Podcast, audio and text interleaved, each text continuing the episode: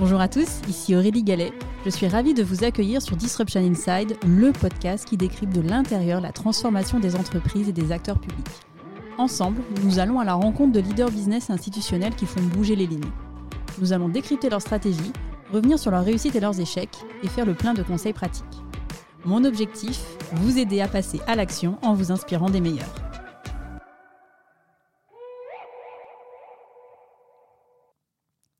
Bonjour à tous.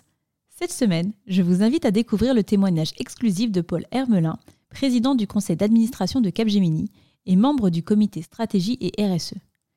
Diplômé de Polytechnique et de l'ENA, Paul, c'est le parcours d'un homme profondément engagé qui a œuvré pendant 30 ans à la transformation du groupe Capgemini. Depuis 2013, Paul est représentant spécial pour la relation économique avec l'Inde. Il co-préside notamment le forum de CEO français et indiens. Passionné par la musique, Paul est président du Festival lyrique d'Aix-en-Provence depuis 2018. Dans cet épisode, je vous emmène découvrir le parcours passionnant de Paul, décrypter la success story du groupe Capgemini et partager sa vision des grandes mutations de notre époque. Alors Paul, c'est un grand honneur d'enregistrer cet épisode avec toi aujourd'hui. Alors pour commencer cet épisode, je te propose de commencer par le commencement. Tu es né en 1952, tu as grandi à Avignon, dans un quartier euh, populaire. Donc rien ne te prédestinait à devenir le PDG d'un groupe de 22 milliards d'euros de chiffre d'affaires, de 360 000 collaborateurs à travers le monde répartis dans plus de 50 pays. Donc euh, Paul, tu as un parcours incroyable. Est-ce que tu peux revenir un petit peu sur euh, le début de ta carrière? D'abord, je ne suis plus PDG, je suis président du conseil d'administration. J'ai laissé les clés à mon ami Ayman Ezat. Donc, euh, mais pour noter, euh, je suis né en Belgique de parents belges. Et puis, euh, les hasards des vies conjugales de mes parents font que ma mère m'a emmené à Avignon en 1964. J'avais 12 ans. Et ça fait un sacré contraste de passer de la banlieue de Bruxelles à Avignon, pays du soleil, un pays vraiment intéressant. J'ai vraiment beaucoup aimé Avignon, ce qui explique qu'ensuite je sois devenu conseiller municipal de cette ville que j'aime beaucoup. Euh, et donc j'arrive au lycée, c'est pas si simple quand on arrive. Donc j'arrive euh, à l'âge de 12 ans, je suis le début du lycée. Et, et c'est pas très simple parce que j'avais pas d'amis, donc il fallait que je connaisse au début. J'ai dû creuser mon chemin là-bas. Tout change un peu sur mai 68 où tout le monde devient. Euh, on se parle, on se parle les uns aux autres. Il y avait un lycée de garçons, il y a un lycée de filles. Les garçons et les filles se parlent ensemble, c'est très nouveau, c'est très important. Et... On a du mal à se rendre compte hein, quand on est en 2023. Ah, oui, oui, oui. Et, et, et, je découvre un peu la politique, et je découvre des choses, et je parle beaucoup. Et les parents d'une euh, jeune fille, euh, Claire, euh, me parlent à l'époque d'un truc que je ne connaissais même pas, qui s'appelle mathématiques supérieures, mathématiques spéciales, et, et m'explique que comme je suis bon en classe, il ne faudra peut-être pas que à la fac, mais que j'aille faire ces classes préparatoires aux grandes écoles. Je ne sais pas de quoi il s'agit. je me rappelle, j'en parle à mes parents en leur disant, je ne vais peut-être pas aller à l'université. Et eux qui sont belges me disent, mais ça n'a pas de sens, tu es bon élève, tu vas à l'université comme tout le monde, c'est ridicule. Et donc j'ai mis un moment à les convaincre que c'était, mon chemin, c'était les maths, et c'était maths sup, maths spé je suis reçu à Polytechnique. Alors là, mon père me dit, mais tu vas quand même pas devenir militaire, Paul, c'est complètement fou, ça n'a pas de sens, cette histoire. Non, mais papa, t'inquiète pas, bon, c'est une école militaire, il y aura un uniforme, mais, tu sais, presque personne ne va dans l'armée là-dedans. Euh, t'inquiète pas, t'inquiète pas, c'est une très bonne école, on peut faire beaucoup de choses avec ça. Bon, d'accord. Euh, je finis euh, Polytechnique, je suis en service militaire dans une base aérienne à Taverny, c'est le, talent des militaires pour dire euh, vous avez choisi l'armée de l'air, ben vous allez être à 50 mètres sous terre, dans un souterrain euh, nucléaire d'ailleurs, de protection nucléaire. Je m'embête et je décide de, tiens, puisque j'ai rien à faire, vraiment on ne fout pas grand-chose à l'armée, comme chacun sait, euh, ben je vais préparer l'ENA, tiens, ça m'occupera pendant ce service militaire qui va me faire perdre mon temps. Et donc je sors de, Polytechnique le 31 août, je passe au concours d'entrée de l'ENA le 5 septembre, donc je n'ai même pas mis les pieds à Sciences Po. Et voilà que je suis reçu euh, fin décembre. Alors là, mon père est consterné. Ah, tu vas pas devenir fonctionnaire en plus. Hein. Donc je veux dire, déjà militaire, c'était bizarre, mais fonctionnaire, pour un Belge, vraiment, l'État, c'est pas terrible, terrible. Non, mais papa, tu sais, en France, l'État, c'est pas pareil. Euh, c'est un peu la colonne vertébrale de la nation, etc.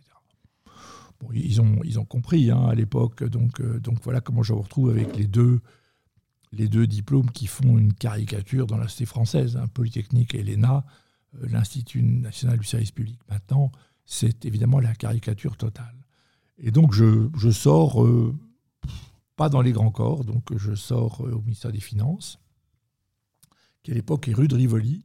Et, et, puis voilà, ça commence. Et j'étais plutôt engagé à gauche, je crois que c'est un engagement que j'ai eu toute ma vie. Donc arrive 1981, l'élection de François Mitterrand, et j'ai envie de faire du cabinet ministériel, et je rentre au cabinet de Jacques Delors. Et à partir de là, ça a changé tout, ça a tout, tout s'est déroulé. Et, franchement, rentrer au cabinet du ministre de l'économie et des finances à l'âge de 28 ans, c'est une expérience extraordinaire. Parmi les postes que tu as occupés dans, dans, l'administration, quels sont euh, ceux qui t'ont le plus marqué? Il y en a beaucoup, hein, mais, mais il y a des postes d'abord dans les services, un des postes les plus amusants que j'avais choisi, qui était un peu inattendu. Je m'occupais à la direction du budget, du budget du ministère de la Culture, de l'audiovisuel, de tous les grands projets de Mitterrand, donc euh, euh, l'Opéra Bastille, le Grand Louvre, euh, l'arche, la Grande Arche de la Défense. c'était rigolo comme endroit, c'était marrant. Dans les cabinets, le cabinet qui était le plus autonome, le plus marrant, c'est être directeur de cabinet d'un ministre de la Recherche et de la Technologie, qui était un scientifique, qui s'appelle Hubert Curien, il est décédé. Et vous savez, un gars qui a été directeur général du Centre national de la recherche scientifique et technique, de CNRS, pardon, recherche scientifique, qui a été ministre de la Recherche et qui a été ensuite président de l'Académie des sciences. Donc vous voyez vraiment le scientifique.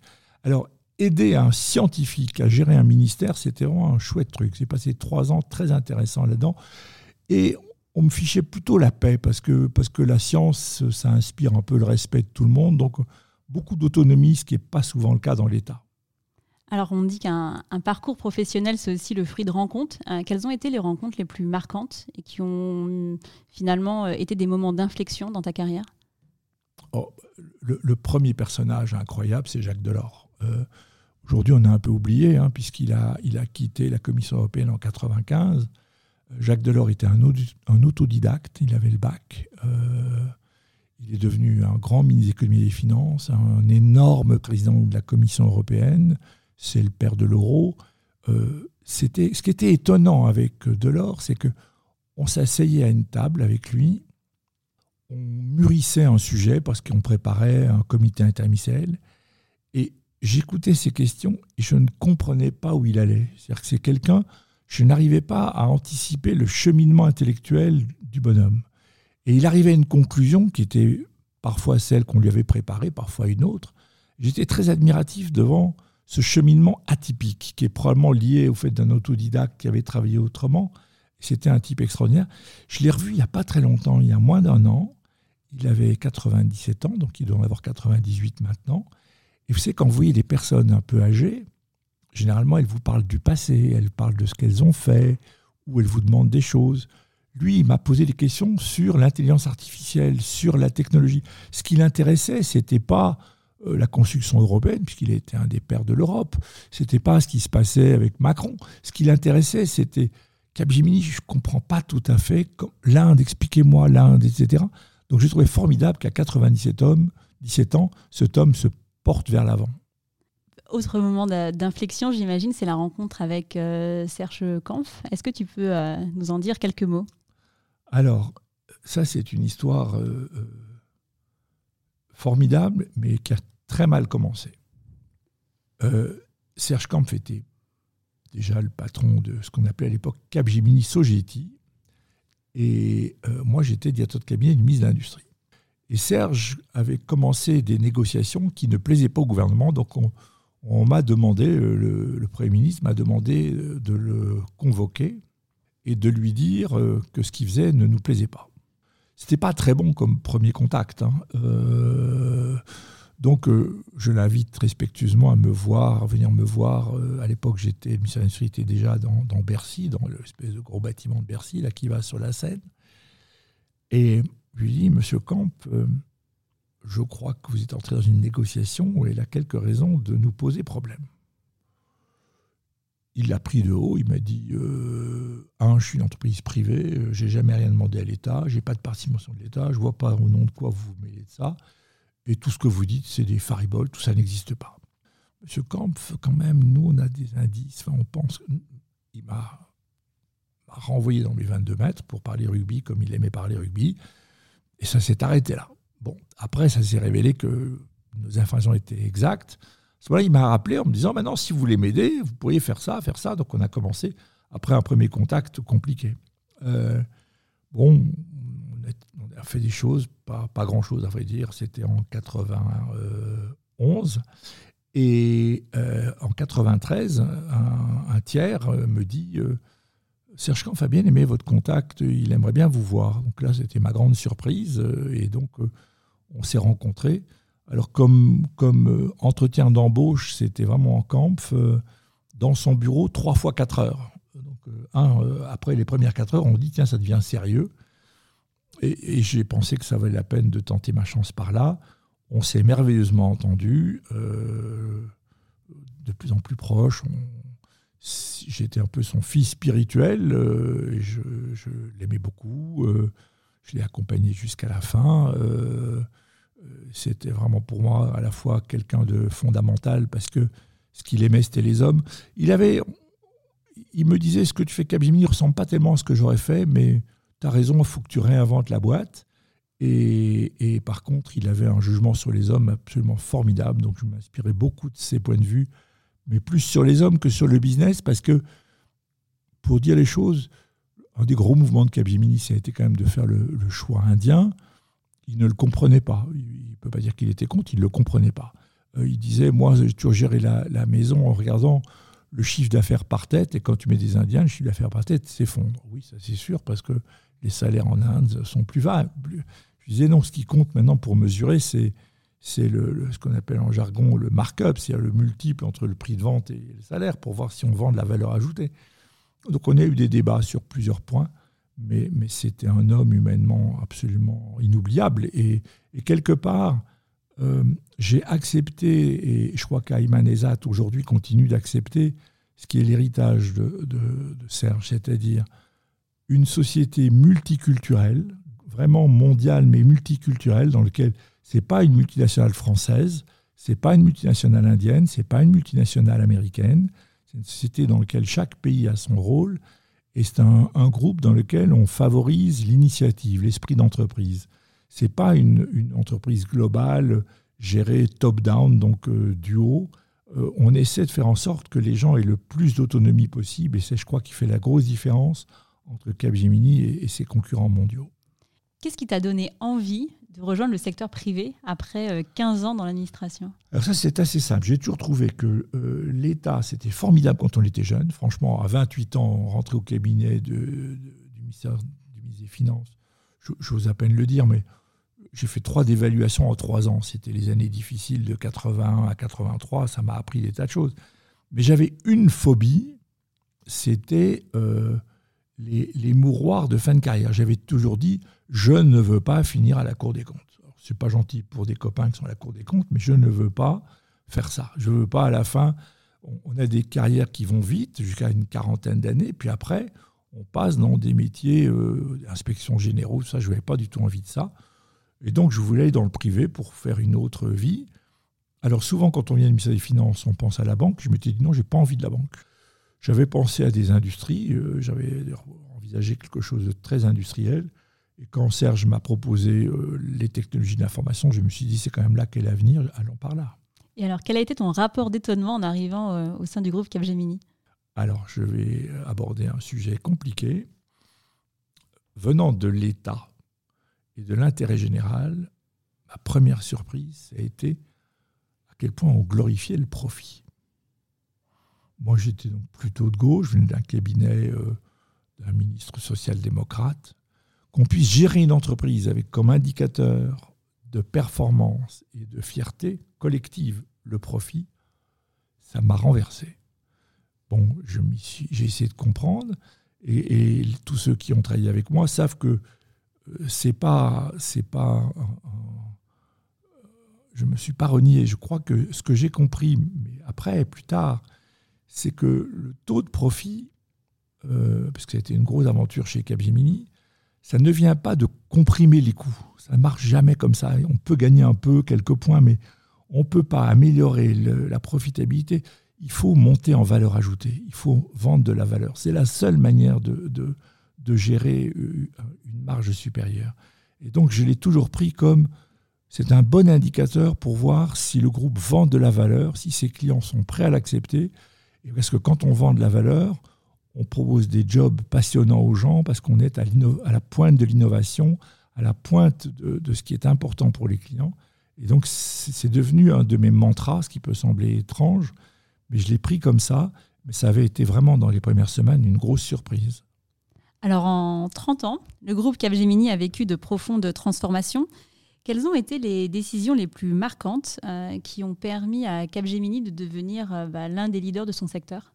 Première étape, qui est avant que j'arrive, Capgemini, euh, Serge Camp décide de devenir le numéro européen dans une campagne étourdissante, complètement folle, où en 90-91, il fait trois acquisitions très importantes qui vont mettre le groupe en déséquilibre financier d'ailleurs.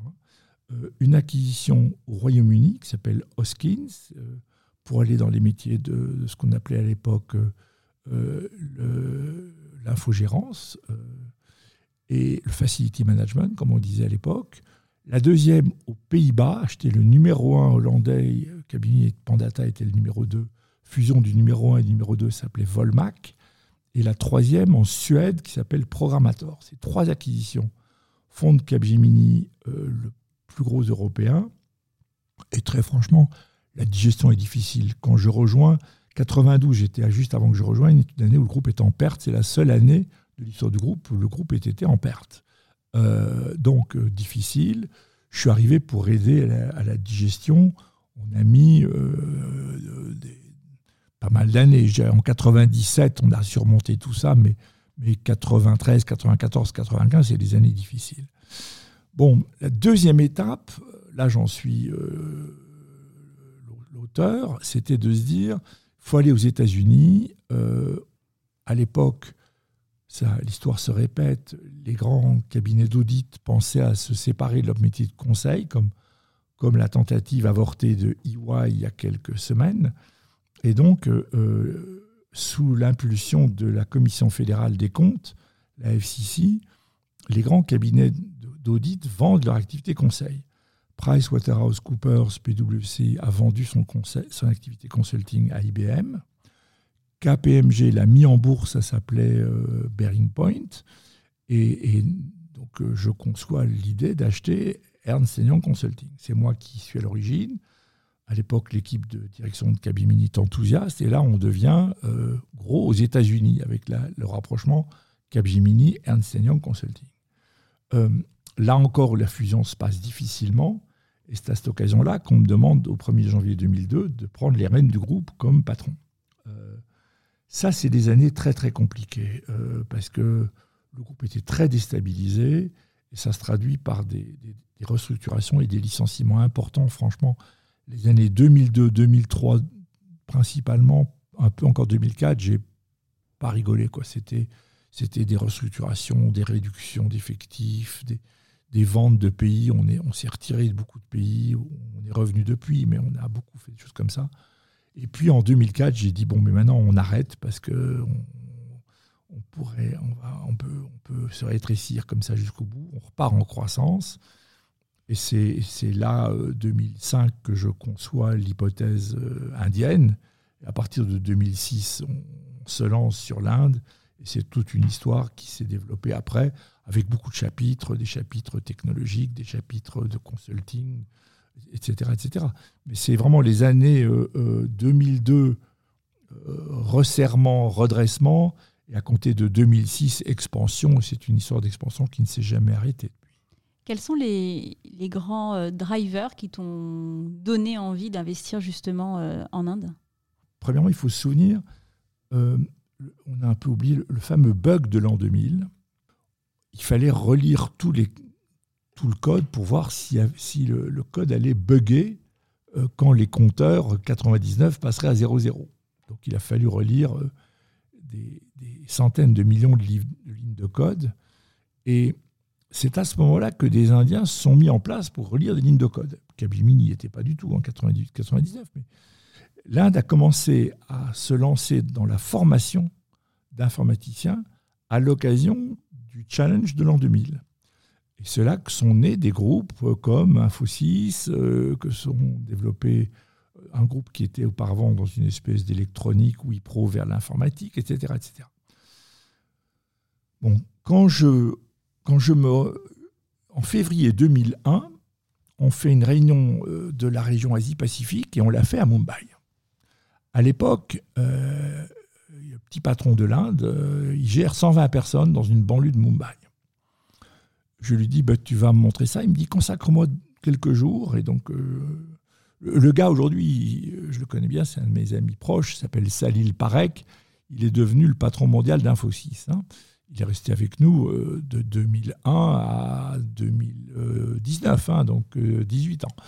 Donc, euh, il m'emmène à Bangalore et je vais chez Infosys et chez Wipro. Et je suis très impressionné par ce que je vois.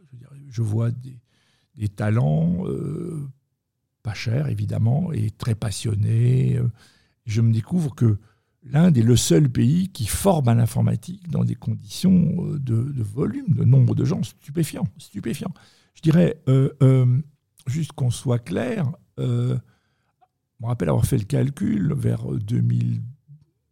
2003-2004, l'Inde formait 20 fois plus d'informaticiens que la France, ce qui est tout à fait normal puisque le pays est 20 fois plus peuplé que la France, donc c'était tout à fait normal. Mais à l'époque, le PIB de l'Inde était plus bas que le PIB de la France. Donc, en pourcentage de PIB, c'était 20 fois plus. C'était homogène en pourcentage de la population, mais c'était 20 fois plus en termes de part de la richesse nationale. Et aujourd'hui, les exportations de savoir-faire informatique représentent peut-être 20% de, de, la balance commerciale indienne. Donc ils utilisent ce savoir-faire, ce, pari sur l'intelligence dans des conditions extraordinaires. Alors, très franchement, on s'est souvent depuis interrogé en disant, bon, on est tellement d'Indiens, l'Inde est un pays formidable, c'est une démocratie. Euh, moi, je suis très séduit par l'Inde, on pourra y revenir, j'aime beaucoup ce pays. Mais en termes de risque géopolitique, c'est difficile pour un groupe de dépendre à ce point d'un pays et d'un seul, surtout quand même que leurs voisins et leur relation avec leurs voisins Pakistan n'est pas totalement harmonieuse. Parfois même, ils se frottent un peu avec leurs voisins du Nord chinois. Donc, euh, on se dit, il y a un risque géopolitique. Donc on a cherché des alternatives. Il y a des pays euh, qui forment des ingénieurs ou qui ont constitué des, réservoirs de taille moyenne, je dirais euh, en Europe la Pologne, à certains égards un petit peu le Portugal, le Maroc, nous avons investi aussi un peu aux Philippines, mais la, taille de l'Inde est sans commune mesure et l'intensité de leur investissement en formation est sans commune mesure. Alors en 2019, c'est un peu plus proche euh, en date, euh, le groupe Capgemini a fait l'acquisition euh, d'Altran. pourquoi ce, nouveau virage dans l'ingénierie Alors ça aussi, il faut l'expliquer.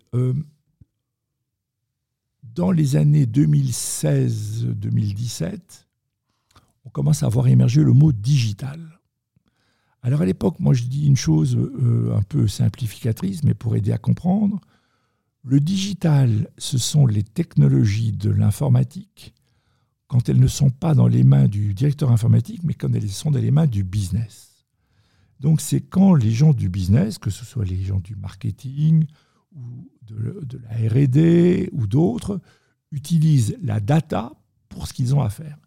Et la première percée, c'est euh, la data dans le marketing. C'est par là que ça commence, on le voit arriver. Euh, ça bouscule d'ailleurs les grands de la publicité avec euh, les données marketing que, que, collationnent Google et d'autres, avec les cookies, etc. Donc on en parle beaucoup. Et donc on commence, nous, à mesurer la part de notre chiffre d'affaires qui est vendue directement au business sans passer par le directeur informatique. Avec des caractéristiques, c'est que le directeur informatique, il veut des applications très stables, il met des années pour les développer. Ensuite, ils veulent qu'elles soient robustes, qu'elles tiennent des années. Les directeurs business, ils veulent que ça aille très, très, très, très vite. Très, très, très, très vite. Et puis, s'il faut faire une version 2 un an plus tard, une version 3 18 mois après, ça ne les gêne pas. Ils sont vraiment à coller. C'est une autre logique. Et ça nous plaît beaucoup parce que c'est quand même des clients euh, qui ont de l'argent, qui sont très dynamiques, euh, qui ont beaucoup d'envie de faire. Et donc, euh, on, a envie de travailler avec eux. Donc le premier front qui s'ouvre c'est la data dans la relation client, évidemment. Et comme on réfléchit, certains de nos concurrents qui sont allés vite, nous suivons. c'est ce qu'aujourd'hui Ayman Ezat appelle Customer First, et on est un grand de ça. On se dit que la data, elle va tout révolutionner et on se dit que la data va révolutionner euh, la technologie en général, et, donc va révolutionner l'ingénierie, la RD, les produits connectés, etc. Donc on cherche de ce côté-là. Et j'avais depuis longtemps remarqué que les grandes sociétés d'ingénierie étaient, je suis un, matheux, un topin, on ne se refait pas, je suis pas sûr quand je vous dise que c'est un espace dual, ça vous dise grand-chose. Ah, je te, confirme. Ah oui, mais pourtant, on fait les espaces duaux euh, maintenant, probablement en terminale et puis en, en maths sup. Donc, euh, euh, la manière dont sont gérées les sociétés de services ingénierie sont intellectuellement proches de ce que nous faisons. Parce qu'il peut y avoir des services au forfait, des projets. Il peut y avoir des services continus, comme nos services de maintenance, il peut y avoir euh, de la régie, hein, du time and material. C'est des modèles d'engagement client qui sont assez proches des nôtres. Donc je pouvais comprendre. Donc je me mets à regarder les sociétés d'ingénierie. Et il se trouve que Altran était dirigé par quelqu'un que je connaissais, parce qu'il avait été le patron d'IBM Service Europe. Donc je le connaissais. Entre-temps, il avait fait plein d'autres choses, Dominique Serrouti. Et je l'approche en lui disant, la data dans vos métiers va faire la même révolution que dans, dans la pub. Il est totalement d'accord et donc on, il dit c'est vrai que c'est une complémentarité. Et donc on a construit le deal euh, ensemble entre 2019 et 2020. Et donc on a lancé le groupe dans ce qu'à un moment j'avais appelé moi le digital manufacturing. Euh, Ayman Ezad, qui a plus de sens de la formule que moi, l'a appelé Intelligent Industry. Et depuis, le groupe s'est révélé le numéro un mondial de l'intelligent industry. Alors, on a repassé les, grands moments euh, du, groupe, euh, du groupe Capgemini. Quelles ont été euh, pour toi les, les, décisions les plus difficiles à prendre? Les deux premières années qui étaient des restructurings en, en, virant beaucoup de monde et beaucoup de dirigeants. Hein. C'était très compliqué. trouver des nouveaux dirigeants, c'était vraiment la partie très difficile. Après, euh, comme je l'ai dit, à partir de 2006, c'est plutôt une histoire de croissance continue. C'est beaucoup plus joyeux. Euh, et puis, il y a des départs de gens. Il se trouve, je vais vous faire sourire. Ce midi, je viens de déjeuner avec un Américain qui a quitté le groupe en 2011 et j'avais été vraiment, vraiment très triste de son départ. Donc, vous perdez des gens, vous perdez des amis. Lui est parti, il en avait marre. Euh, il, a, il est devenu freelance, il a rejoint personne. Euh, j'étais très content de le revoir tout à l'heure. Euh, on perd des amis, on change des choses. Euh, bon, puis, puis gérer la transition, c'était, exigeant émotionnellement aussi, il faut bien dire, mais, mais c'était plutôt gai aussi. Et alors, quelles sont les réalisations dont tu es le plus fier? Premièrement, je vais commencer dans le parcours de fonctionnaire on n'en parle plus beaucoup maintenant, hein, mais je vais commencer par une remarque très politique. Euh, la gauche était intervenue au pouvoir en France euh, et avait généralement s'était fracassée contre les réalités économiques. Euh, on parle de l'Antiquité en 1924, il y a un siècle, 36, 56. avoir avec l'aide de Delors et parfois contre beaucoup de monde montrer que la gauche pouvait gérer bien une économie, c'était vraiment une fierté, ça. C'est un truc. À l'époque, j'étais un petit piou hein. Euh, j'étais euh, numéro 15 euh, dans un petit, dans, un, dans une équipe, mais, mais, mais c'est avoir contribué. Bon. deuxième point, avoir appris l'entreprise avec Serge, ça c'était vraiment un truc très très plaisant. Et puis le chantier Capgemini est vraiment, est vraiment formidable. Je l'idée qu'aujourd'hui, Capgemini soit considéré comme un des grands mondiaux. Euh, il y a beaucoup de gens qui me disent, euh, parce qu'ils avaient, ils avaient entendu parler de Serge Camp, mais ils ne savaient pas bien ce que c'était, en me disant c'est maintenant un des grands groupes français. Je trouve que c'est vrai. Parfois, il m'arrive de dire, euh, en France, on a loupé l'audit. Hein, les grands de l'audit, il y a quatre Américains.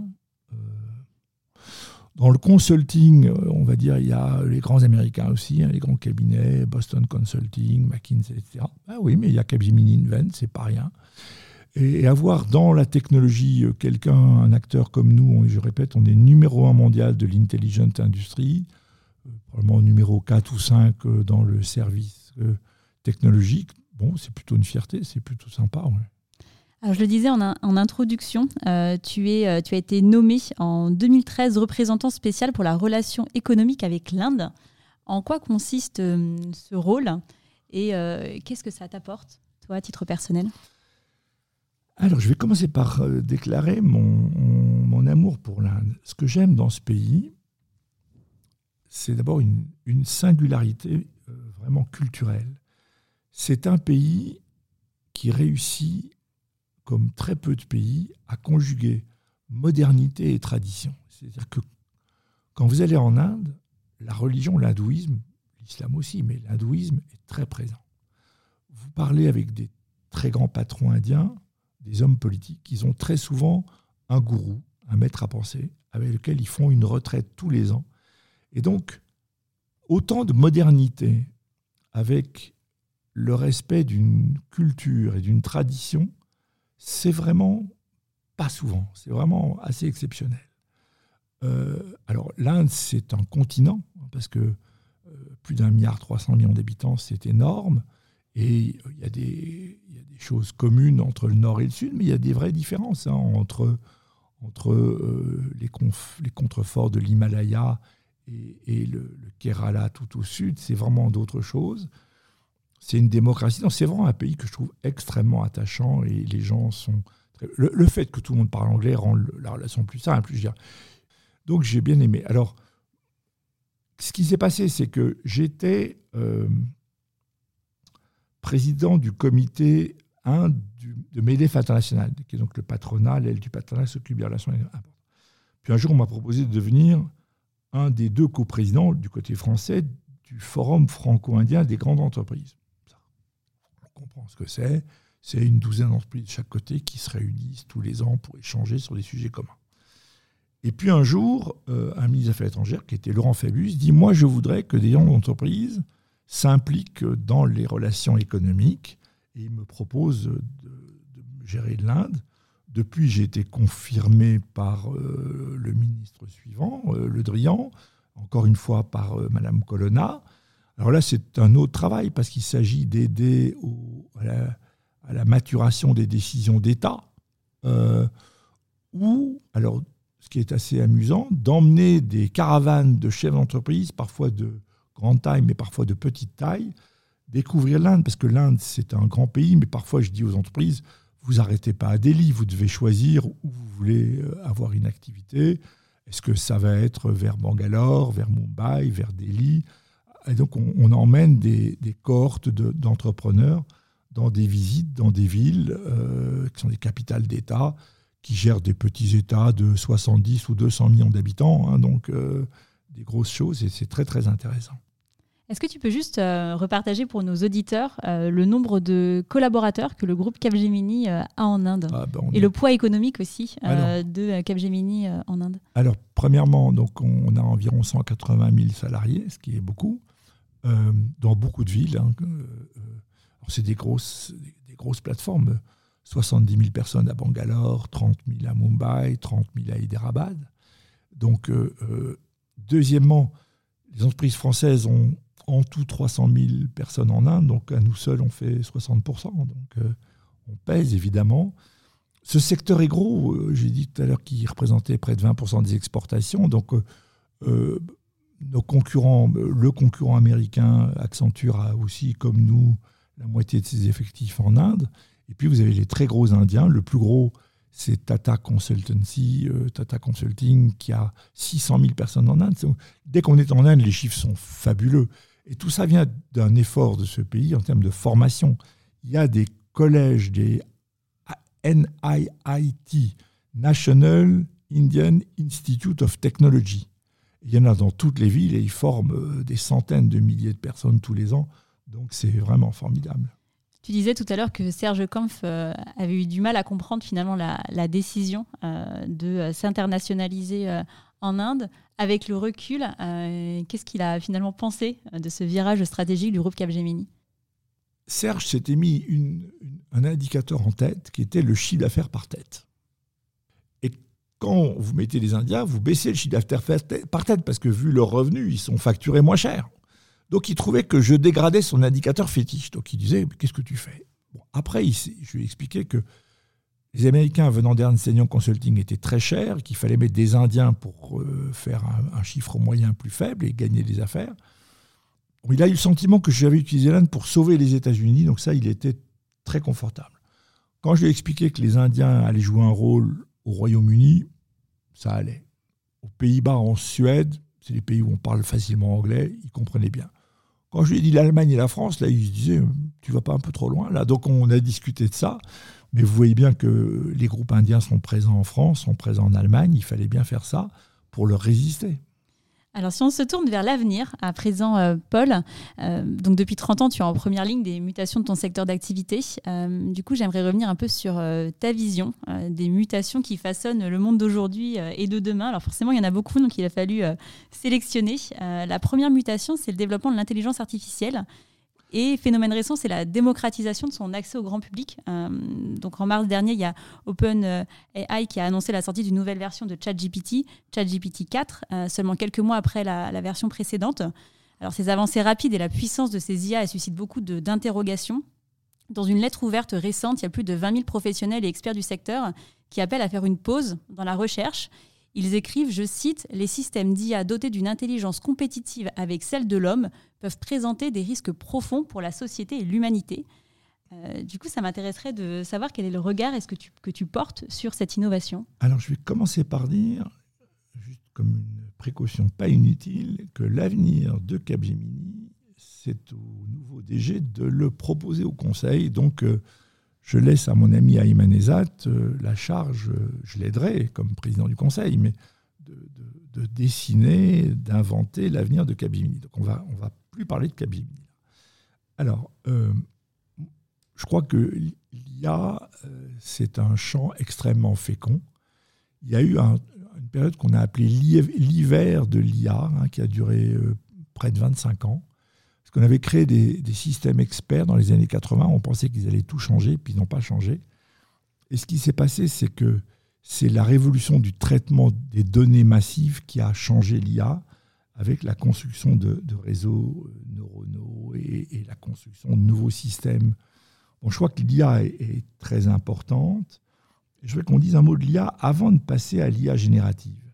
Donc, on a réussi à faire fonctionner des réseaux qu'on appelle des réseaux neuronaux, qui travaillent comme le font les neurones du cerveau, mais quelques neurones, on est très très loin de la puissance du cerveau humain, avec des mécanismes d'apprentissage. Par exemple, quand, pour apprendre à jouer aux échecs, on a appris à une IA à se décomposer en deux et à jouer contre elle-même, à toute vitesse, à toute vitesse. Dans, dans, dans le serveur, dans l'ordinateur, il y avait deux IA en compétition l'une avec l'autre. Et l'IA a développé des leçons du jeu en jouant à, une vitesse incroyable contre elle-même. On, appelle ça de, de l'adverse intelligence. On crée deux intelligences en adverse et elles apprennent l'une de l'autre. Ça, c'est des choses que l'espèce humaine, l'esprit humain, ne peut pas faire facilement. Hein. Dieu sait qu'on apprend à jouer aux échecs en jouant contre des gens quand on est gamin, puis quand on devient un bon joueur, puis un maître, puis un grand maître. Mais là, l'IA, en apprenant à jouer contre elle-même, euh, j'allais dire à la vitesse de la lumière, elle a appris des choses à une vitesse incroyable. Donc les réseaux neuronaux ont développé des, savoir-faire, et, nous, on, s'est mis à investir Capgemini dans, l'IA, en, y voyant des systèmes euh, intelligents qui permettaient de, travailler. Et il y a beaucoup de choses. Je vais donner deux, trois euh, exemples, mais l'IA, d'abord, on dit on voudrait une IA transparente oui, on peut essayer de comprendre, mais sauf à décomposer euh, les, milliards de milliards d'interactions du réseau neuronal, euh, si on vous fait le listing de tout ce qu'elle a fait, ça ne va pas vous aider beaucoup. Le souci de l'IA éthique, c'est un souci qu'on a eu, puisque j'ai commencé, avant de passer le relais à Eman, à travailler sur ce que c'était qu'une charte éthique de l'IA chez Capgemini. Eman a fini le travail, il l'a publié en 2021. Donc euh, Capgemini dispose depuis deux ans d'une charte éthique sur ce qu'on fait avec l'IA. Je pense que c'est indispensable. Je pense que c'est une étape euh, souhaitable.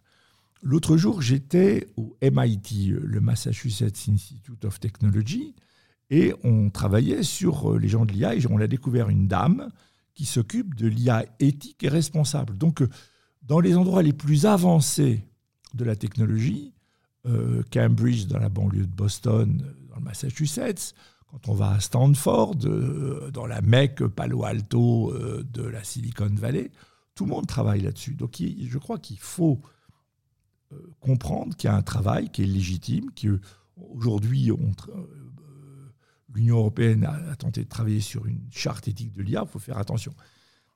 Je vais dire un mot sur la notion de pause pour dire pourquoi je ne la crois pas utile.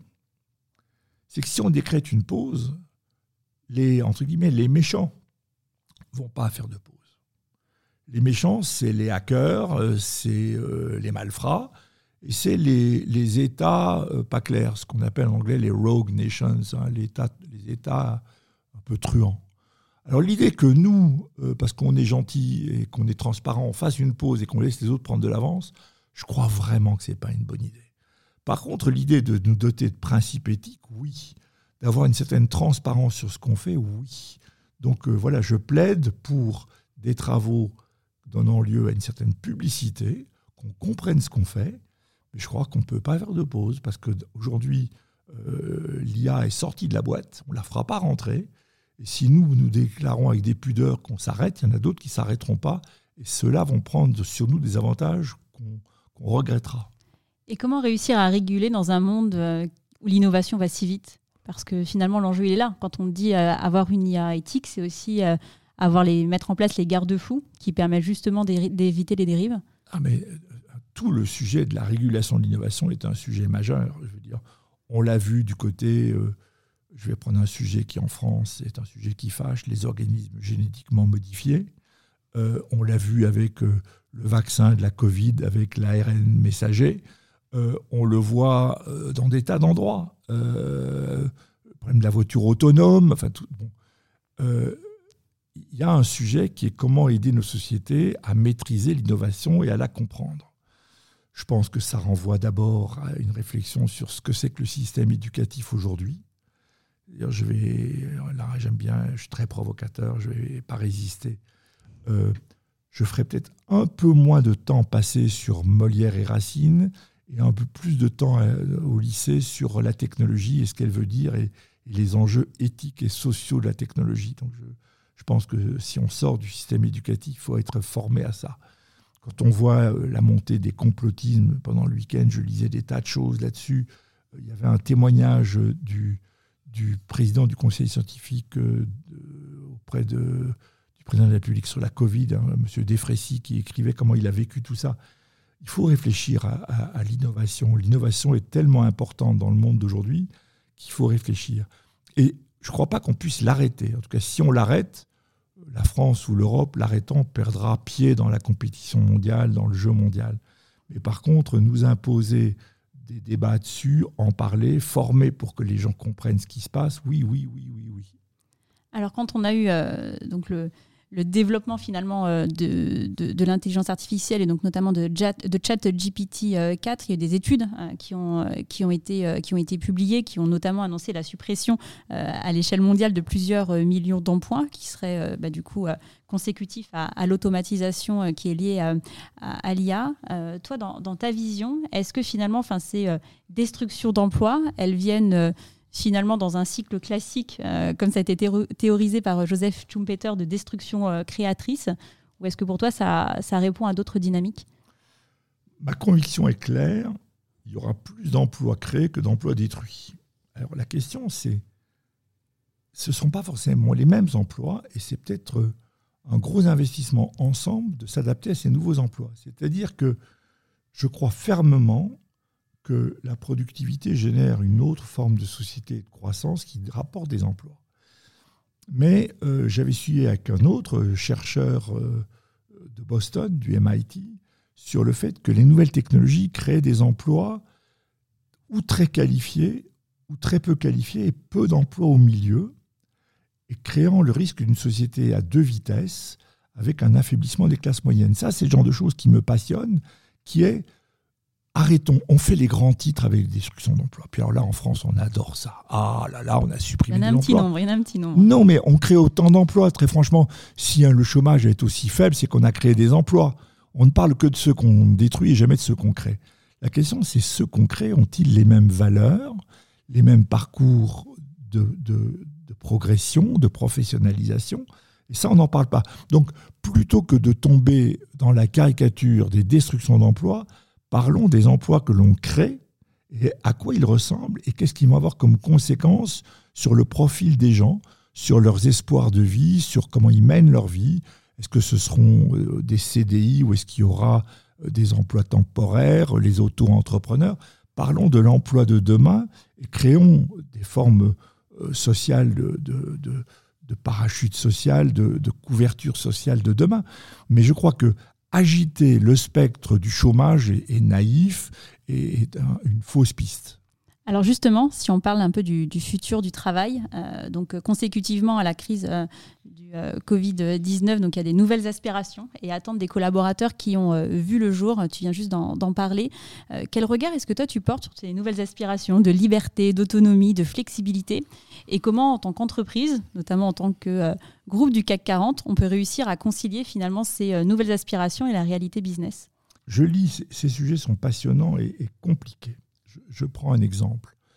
Le télétravail, euh, moi qui suis très lié à Avignon, ça a été vécu comme un luxe parisien, en disant, nous, à Avignon, il n'y a pas tellement de télétravail. Donc c'est encore une fois les grandes villes, les grandes métropoles qui ont du télétravail, et nous, on n'a pas. Donc il y a juste il y a des, risques de tension ou de différence sociale, euh, d'appréciation suivant les métiers, les métiers télétravaillables et ceux qui ne le sont pas.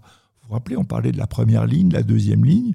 Hein, Capgemini, on était tous euh, confortablement à la maison devant un PC.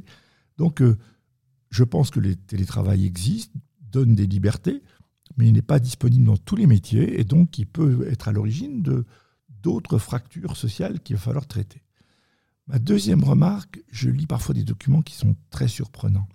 Je lisais un document très fouillé sur le travail qui expliquait que euh, les gens vivaient la surcharge travail, notamment, euh, bizarrement, les le travail en, bureau paysager, où les gens ont perdu le confort de leurs cellules fermées, leur donne un sentiment d'être en permanence confrontés aux autres et que c'est un facteur euh, d'épuisement nerveux. Peut-être, mais à ce moment, ça veut dire que en fait, euh, comme disait Jean-Paul Sartre, l'enfer, c'est les autres. Quoi. Donc, euh, euh, ah bon, moi je pensais que c'était la flexibilité, l'ouverture, que le travail par petites cellules hiérarchiques était le mal, mais maintenant on m'explique que l'enfer, c'est les autres. Donc, c'est des sujets compliqués. Je vais donner un autre éclairage, c'est le retour au bureau. Nous, on le regarde chez Capgemini. Le pays où on est le plus revenu au bureau le plus volontiers, c'est la France. Beaucoup plus. Les États-Unis ne reviennent pas du tout, mais pas du tout. Ils ne veulent pas revenir. Donc, euh, les Français qu'on disait être rétifs au travail dans l'entreprise, c'est ceux qui sont revenus le plus sur les bureaux. C'est curieux. Donc, vous voyez, il faut vraiment réfléchir. Je pense que on va trop vite, c'est instable. Euh, euh, le travail doit s'adapter. Je suis plutôt un, convaincu d'une entreprise menée de manière entrepreneuriale, avec beaucoup de liberté aux gens. chez Capgemini, une de nos fiertés, c'est qu'il y a un manuel qui dit ce qu'on n'a pas le droit de faire. Et par contre, tout ce qui n'est pas interdit est permis et laissez votre imagination nous montrer la valeur que vous avez. Et donc, je suis vraiment pour penser euh, que le travail est peut-être, en tout cas dans certains métiers, un, facteur d'épanouissement. On est devant une petite récession. Je ne pense pas qu'elle durera très longtemps, mais parce que lutter contre l'inflation, c'est difficile. Et donc, tout d'un coup, il y a des gens qui disent, mais vous faites des licenciements, vous nous avez promis qu'on était une main-d'œuvre précieuse. Il faut gérer aussi ça, il faut gérer un peu le, de souplesse euh, euh, pour dire les choses. Euh, mes enfants actuellement sont plutôt entrepreneurs individuels. Ils avaient commencé dans des groupes, ils en sont sortis. Il y a des flexibilités. Je ne voudrais pas qu'on trace une réponse unique d'entreprise. Il faudra apprendre, mais par contre, il faudra que notre société donne un cadre social soutenable à ces formes d'emploi individuels, ce qui n'est pas encore le cas aujourd'hui. Est-ce que toi, tu crois justement au parcours finalement assez varié où on, a, on fait une partie de sa, de, sa, de sa carrière professionnelle en tant que salarié. Puis après, tu disais tout à l'heure, tu, tu as déjeuné avec quelqu'un qui est passé freelance, puis ensuite potentiellement qui pourrait rebasculer dans le salariat à un autre moment de, de sa vie. Est-ce que toi, tu crois à ces passerelles entre salariat, freelance, freelance, salariat? Tout ça, tu y crois finalement, c'est un effet de mode? Euh, Un, euh, j'ai envie de dire time will tell, le, temps le dira. Mais euh, un, je constate chez mes enfants, je l'ai dit tout à l'heure, qu'ils ont choisi ça. ce que je crois qui est clair, c'est que les gens n'ont pas envie d'un emploi à vie dans un employeur unique. Ça, c'est nouveau. Et donc, il n'y a pas le caractère un peu semi-féodal d'être dans une société pour la vie. Ça, ça a dû changer. À partir de là, quels seront les nouveaux modèles euh, Il peut y avoir, euh, méfions-nous un peu des CDD, mais on a vu par exemple la révolution de la rupture collective. Quand, ça a été négocié, personne n'imaginait que ça aurait cette ampleur-là, qui a complètement révolutionné euh, le monde des CDI et, du droit du travail français. Mais euh, en même temps, euh, si notre économie conduit à des cycles avec des cycles d'expansion et des cycles de récession, attention, quand vous n'êtes pas protégé par un CDI, vous êtes plus fragile face à ces périodes de ralentissement. Donc je pense que tout ça va changer. Je pense qu'il y a des métiers un peu où il y a plus de demandes que d'offres, donc vous êtes plutôt confortablement. Euh, quand vous êtes peu qualifié, que vous ne trouvez pas un CDI et que vous finissez par devenir euh, employé dans, un, dans un, entrepôt logistique ou livreur de pizza, je pense que vous aimeriez quand même bien un contrat à durée indéterminée. Allez, dernier sujet que je voulais aborder avec toi aujourd'hui. Euh, tu disais dans une interview récente, je te cite, Je pense que l'écologie est une obsession pour tout le monde et en particulier pour les jeunes.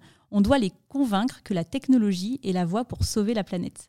Alors, si j'ai dit ça, je dis une bêtise. Ce n'est pas la voie, c'est une des voies. Ce que je veux dire, c'est une chose qui me frappe, c'est euh, quand on parle de la crise dramatique euh, planétaire, en Europe, on pense interdiction, régulation. Aux États-Unis, ils pensent innovation, innovation, technologie. Et je pense que la solution, c'est un peu des deux. Donc je pense qu'en France ou en Europe, notamment les jeunes qui sont très obsédés de technologie, vont trop du côté de l'interdiction et de la sobriété, alors qu'aux États-Unis, ils voudraient croire qu'ils pourront ne rien changer à leur mode de vie à coup de, nouvelles technologies. Je pense que la vérité, ce sera un compromis des deux. Donc il faut des nouvelles technologies qui vont révolutionner beaucoup de choses, et il faut apprendre peut-être à, essayer d'être heureux, pas seulement dans la consommation. Très bien. Mais écoute, pour euh, continuer cet épisode, je te propose de passer à la boîte à questions.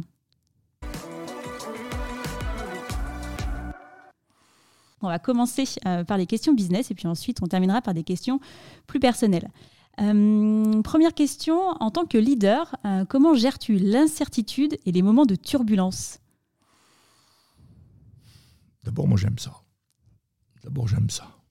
Je trouve qu'il faut se remettre en question et donc parfois on déprime, mais, il faut bien dormir, prendre de la distance et, puis reposer les questions, regarder à l'extérieur. Euh, j'aime ça finalement, la remise en question. Et je pense que c'est peut-être aussi pour ça que j'ai préféré le privé au public. On se remet en question plus souvent. il y a une phrase de Churchill qui dit euh, Never let a crisis go to waste. Ne jamais jeter une crise, euh, aller à la poubelle. Il y a toujours quelque chose à prendre dans une crise. Donc je suis assez d'accord avec Winston Churchill là-dessus. Deuxième question, comment en tant que leader anticipes-tu les mutations de ton industrie?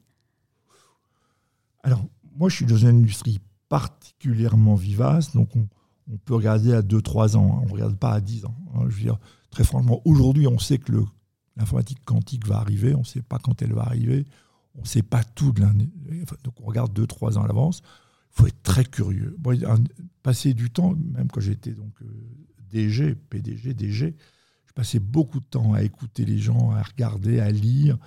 Il y avait un gars encore plus fort que moi chez Capgemini qui tous les matins se lève à 5 heures et passe une heure et demie sur le web à chercher des choses. Faut lire, faut lire, faut lire. Il faut lire euh, pas trop les journaux et aller sur le web et chercher, chercher, chercher. Alors ça fera peut-être le lien avec la, la question bah, plus personnelle qui suit. Comment continues-tu à progresser? Je suis vieux, je ne sais pas si je progresse encore, mais je continue. D'abord, deux, trois remarques que je parlais de lire. Un, je lis une revue de presse, je lis pas de journaux, je lis des romans. J'essaie de lire un roman par semaine pour essayer de changer de monde. Deuxièmement, je me suis abonné à des revues de think tank et je lis beaucoup de choses, beaucoup de questionnements. Et d'ailleurs, euh, tous les dimanches, j'épuise mon retard de la semaine et je les envoie à plein de copains avec les questions que j'ai trouvées. J'aime qu'ils en fassent autant. Et quand je pars en vacances, je pars toujours avec un ou deux essais pour réfléchir à de nouvelles choses. Alors, quel est le roman que tu lis actuellement, Paul? Alors, euh, je viens de finir euh, le dernier Bret Easton Ellis, Les éclats, et je suis dans un bouquin d'Anthony Doer, dont j'ai oublié le nom, qui se passe dans quatre périodes à la fois. on pourrait le chercher. Gros bouquin de 700 pages, qui se passe à la fois à Constantinople, dans un futur spatial et tout, qui est assez marrant. Mais je n'ai pas trouvé le chiffre. Si on va sur Google, on trouvera le dernier bouquin d'Anthony Doer. On, mettra on le mettra dans les notes de l'épisode, comme ça pour les auditeurs, on pourra, il faut retrouver les références. Allez, dernière question, Paul. Comment arrives-tu à concilier ta vie professionnelle et ta vie personnelle? Ça, c'est pas le plus compliqué, franchement. Euh, même au moment le plus aigu, euh, comme je rentrais tard le soir, j'ai toujours, je me suis toujours occupé de mes enfants le matin. Et donc, c'est moi qui les menais à l'école, toujours, toujours. Je rentrais tard le soir, je les voyais le matin. Bon, ça, c'était quand ils étaient petits. Aujourd'hui, euh, moi et ma femme, on voyage, on voit des choses, on va à des dîners, on va à l'opéra. J'ai une caractéristique, je, me suis désintoxiqué, je ne regarde plus de films, je ne vois plus de films, tout ça. Je suis moins intéressé par le cinéma, mais je suis fou de musique. Et, vendredi soir, je vais avec mon fils voir, écouter The War on Drug, qui est un groupe d'aujourd'hui que j'aime beaucoup. Le rythme peut être aussi euh, très intense.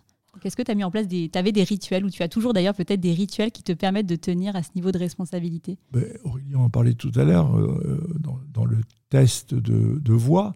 Euh, rituel du petit déjeuner, euh, rituel du plaisir d'ouvrir une bouteille de vin le vendredi soir quand la semaine est finie. Une bonne bouteille, même si je suis tout seul avec ma femme, on ouvre une très bonne bouteille, goûter, garder un peu du réel, du monde du réel et ne pas être que dans les produits du cerveau et de l'intellect.